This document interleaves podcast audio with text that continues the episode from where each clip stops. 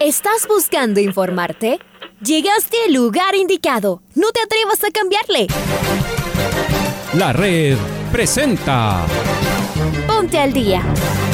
Información deportiva al instante sobre la actualidad de los equipos ecuatorianos muchos goles y el drama que tanto disfrutamos. Los albos se pusieron en ventaja con doblete de Adolfo Muñoz. La Libertadores Femenina cuenta con sus 16 equipos. Con la conducción de los periodistas de la red, Raúl el Profe Chávez y Andrés del Pichón Villamarín. Mucha información que contarles aquí en 102.1 FM. El microciclo de la selección que arranca el día de hoy. Ponte al día. La red. Bienvenidos. Hola, hola, ¿qué tal? ¿Cómo les va? ¿Cómo están? Tengan ustedes muy, pero muy buenos días. El placer de poderlos saludar al fin viernes, hoy día 10 de diciembre del año 2021. Nos seguimos cuidando, les mandamos un fuerte abrazo en este espacio informativo aquí a través de los 102.1 FM de la red. Les saluda Andrés Villamarín Espinel en compañía de Raúl Chávez, está en control máster el señor Leonardo Durán. Comenzamos, iniciamos, arrancamos esta programación deportiva. ¿Cómo te va Raúl? Buenos días. Tal Andrés? ¿Qué tal amigos y amigas? Fuerte abrazo, bienvenidas, bienvenidos a Noticiero del Día en su primera edición, cerrando ya esta semana, en este viernes 10 de diciembre. Arrancamos con titulares. Independiente del Valle viajará el mismo día del partido a la ciudad de Guayaquil. Ángel Mena brilló y anotó por duplicado en la final de ida del fútbol mexicano. Gonzalo Plata brindó una rueda de prensa y pidió disculpas. Barcelona empezará con los chequeos médicos el 27 de diciembre. Pablo Eduardo Repeto Aquino se vincularía al Nacional Uruguayo para el 2022. Aucas oficializó al defensa Ricardo D. Y Jorge Delgado manifestó que la participación ecuatoriana en Cali fue fabulosa. Es momento de escuchar el editorial del día en la voz de Alfonso Lazoyana.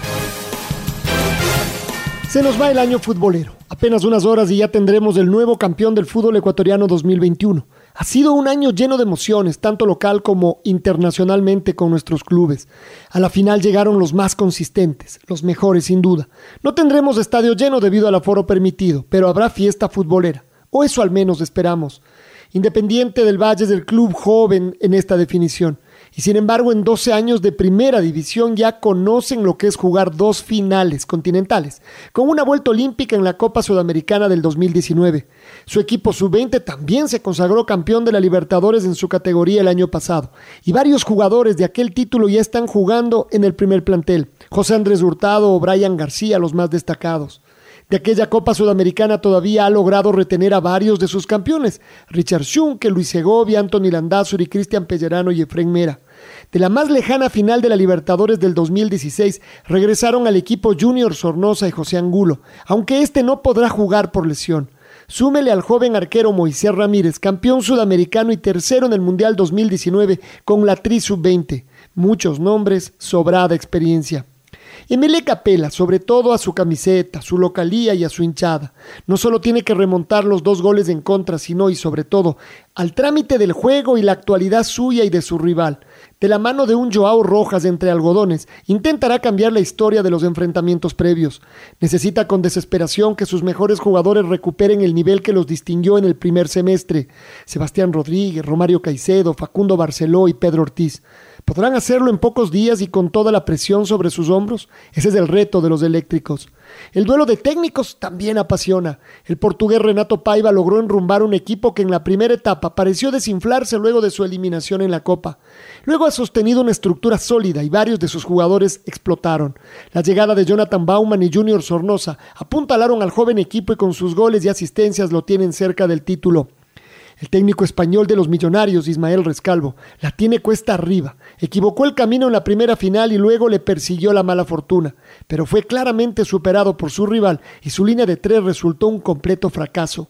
Ahora anuncia que volverá a su estilo más conocido, pero con algunos de sus actores principales reducidos. Veremos si la tribuna logra potencializarlos.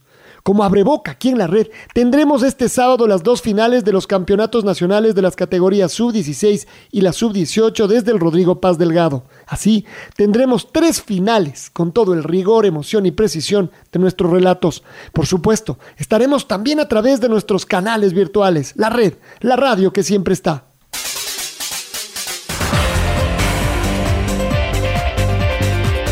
El Independiente del Valle dejó listo todos los detalles de cara a la gran final del Campeonato Ecuatoriano de Fútbol. El equipo de Renato Paiva repetiría el once titular con el cual derrotó en la ida tres goles por uno al elenco millonario. Los dirigidos eh, por el portugués eh, esperarán poder conseguir un gol y de esta manera complicar el accionar del elenco millonario que está a dos tantos de forzar los penales y a tres de ser campeón directo. En la tienda millonaria, el técnico Ismael Rescalvo sostuvo que Alexis Zapata queda descartado después de haber salido lesionado en la última final disputada en Chillo Quijón.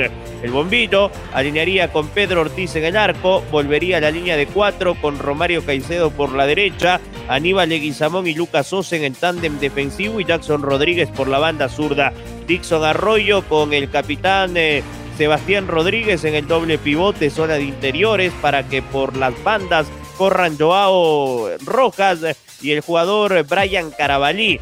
En eh, calidad de media punta, José Francisco Ceballos eh, y de delantero Facundo Barceló. Entradas completamente agotadas más de 20 mil personas presentes el domingo a las 19 en la gran final del campeonato. Todas las miradas puestas a lo que pasará en el Capuel.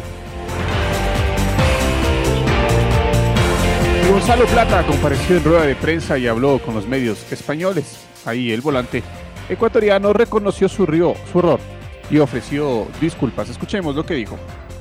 No, ya sabemos el motivo por el cual están todos aquí. Como lo acaba de decir Frank, eh, la anterior noche pues tuve un, un inconveniente. La verdad es que estoy muy arrepentido de lo que, lo que me acaba de pasar.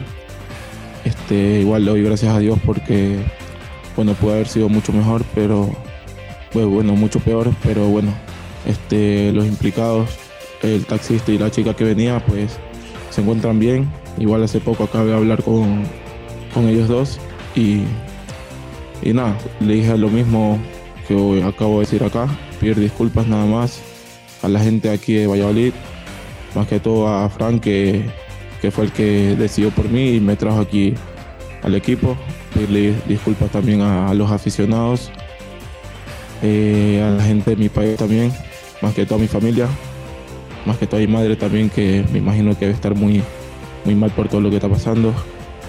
Así que nada, una vez más pedirle disculpas a, a todas las personas que están detrás de mí. Eh, sé que muchas personas me veían como, como un ejemplo y me imagino que después de esto pues me están viendo de otra forma.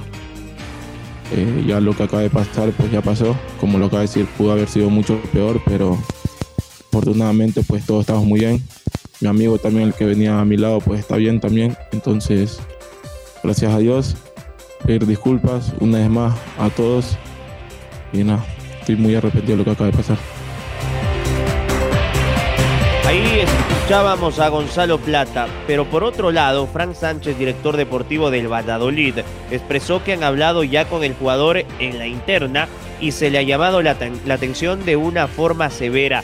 Además, en el Valladolid le darán una segunda oportunidad. ¿Qué dijo el director deportivo del Valladolid? Lo escuchamos. Bueno, eh, se habla mucho del tema de la, de la de compra de Gonzalo. Gonzalo Plata es un chico que en verano pues lo tenía prácticamente cerrado con, con un equipo de Italia de, de, los fuertes de primera división. El Sporting de Portugal hasta última hora se pensó quedárselo, por eso llegó a último, último día de mercado, aunque nosotros habíamos iniciado las conversaciones 10 días antes y se incluyó una opción de compra la, que pudimos porque ellos lo valoraban mucho como se ha comentado en otra ocasión. Si luego se ejecuta o no, pues va a depender de muchas circunstancias. No creo que ahora mismo sea lo prioritario. Lo que tiene que hacer Gonzalo es poner su talento al servicio de, del equipo, como creo que está haciendo. Lleva casi la mitad del tiempo fuera con su selección y la mitad aquí por el tema de los parones y creo que está dando eh, un buen rendimiento, pero al final el fútbol, como sabemos, con el talento no vale, hace falta muchas más cosas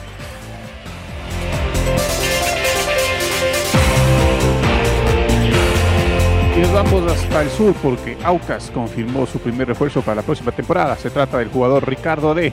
El seleccionado de Haití jugó en el 2021 con la camiseta de Mushugurruna y ahora se une a los Oro y Grana. Estamos con Maite Montalvo que nos cuenta los detalles. ¿Qué tal Andrés y Raúl? Un fuerte abrazo para ustedes. Tengo noticias sobre Aucas, que ya hace oficial su primer refuerzo para la temporada 2022 y se trata del jugador haitiano Ricardo AD. Este es su primer refuerzo y es lo que acompañaron con un video donde AD prácticamente da a conocer que es parte del equipo de Aucas y que espera por ver a toda la hinchada en la caldera del sur. En el tweet escribieron lo, lo siguiente. Es oficial, sumamos un nuevo refuerzo para nuestro plantel, jugador de selección y con amplia trayectoria en el fútbol internacional. Bienvenido Ricardo AD. Eh, el contrato sería por una temporada. Eh, se estaba comentando durante la semana que AD era una de las opciones para dejar el Mushugruna, ya que no iba a renovar y de esa manera, pues Aucas eh, ha contratado a este jugador que tuvo una buena temporada, como lo dice también en su tweet, tiene amplia trayectoria en el fútbol internacional, es seleccionado en Haití y obviamente será una seguridad muy importante en defensa para el cuadro de Aucas, que no lo pasó también en la temporada 2021. Así que compañeros, ya se comienzan a oficializar ciertas altas algunos jugadores que van a ser refuerzo para otros equipos en el fútbol ecuatoriano y todo esto siempre ya pensando en la temporada 2022. Pero con ustedes con más noticias.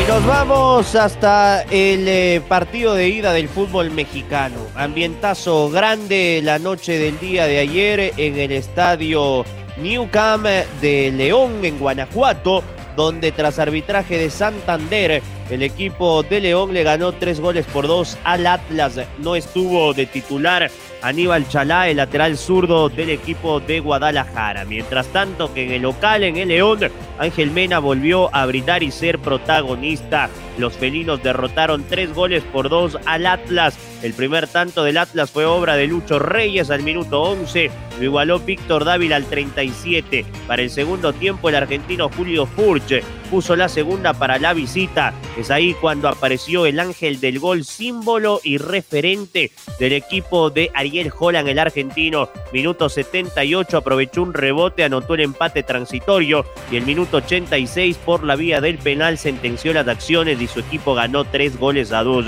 Es el jugador más desequilibrante en la liguita, ya tiene seis goles y en eh, la parte final del partido dijo lo siguiente, lo escuchamos.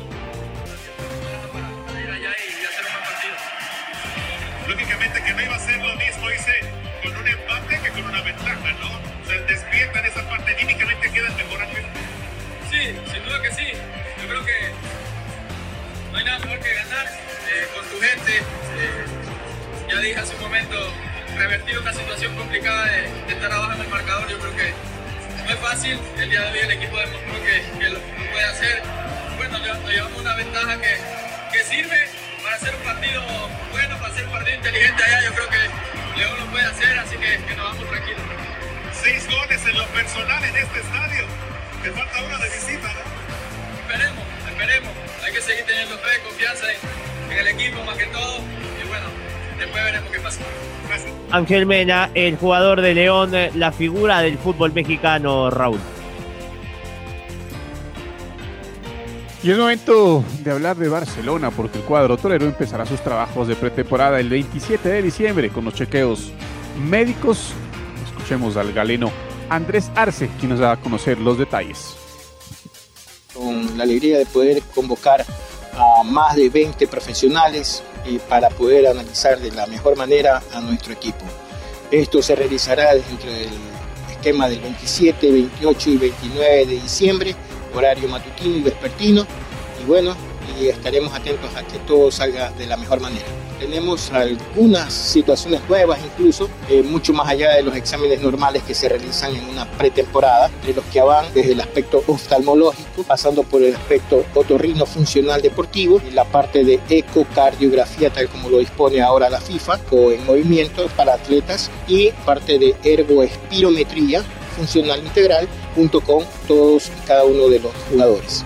Aparte, la situación del área de podología, análisis de movimiento o screening de movimiento, junto con plataformas de saltos en la parte ya funcional, eh, efectivamente, para ver potencia y fuerza de miembros inferiores. Y luego el laboratorio clínico, que es bastante importante anotarlo, más que nada volviendo esta época a tener los estragos de una posibilidad de una nueva ola. En todo caso, pues todo esto en favor de nuestros jugadores. Claves de organización dentro del esquema que hemos organizado y que creo que nos ha ido bien, pues programar la tercera dosis, se aproxima en estos días y que precisamente la haremos en nuestra concentración para pues eh, no olvidarnos de ningún detalle.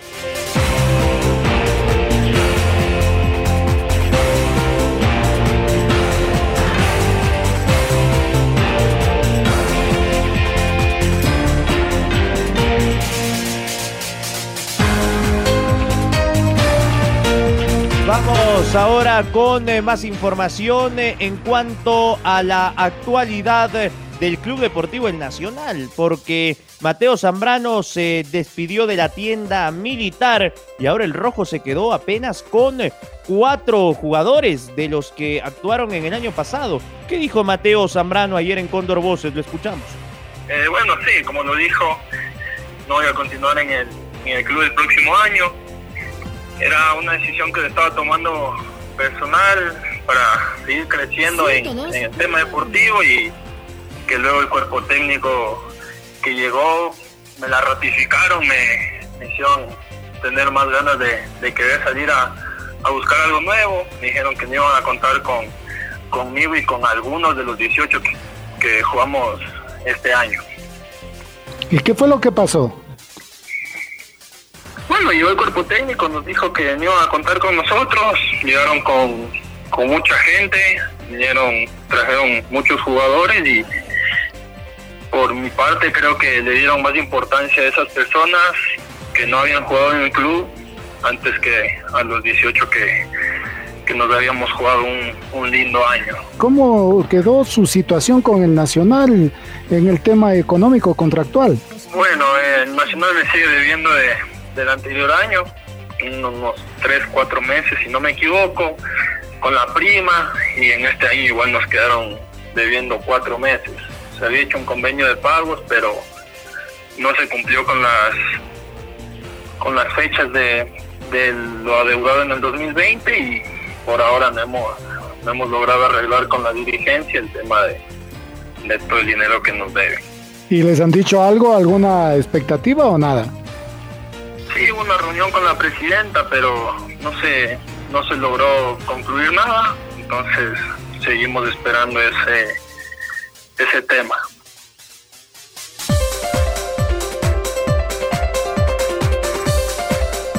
Increíbles, increíbles declaraciones de Mateo Zambrano.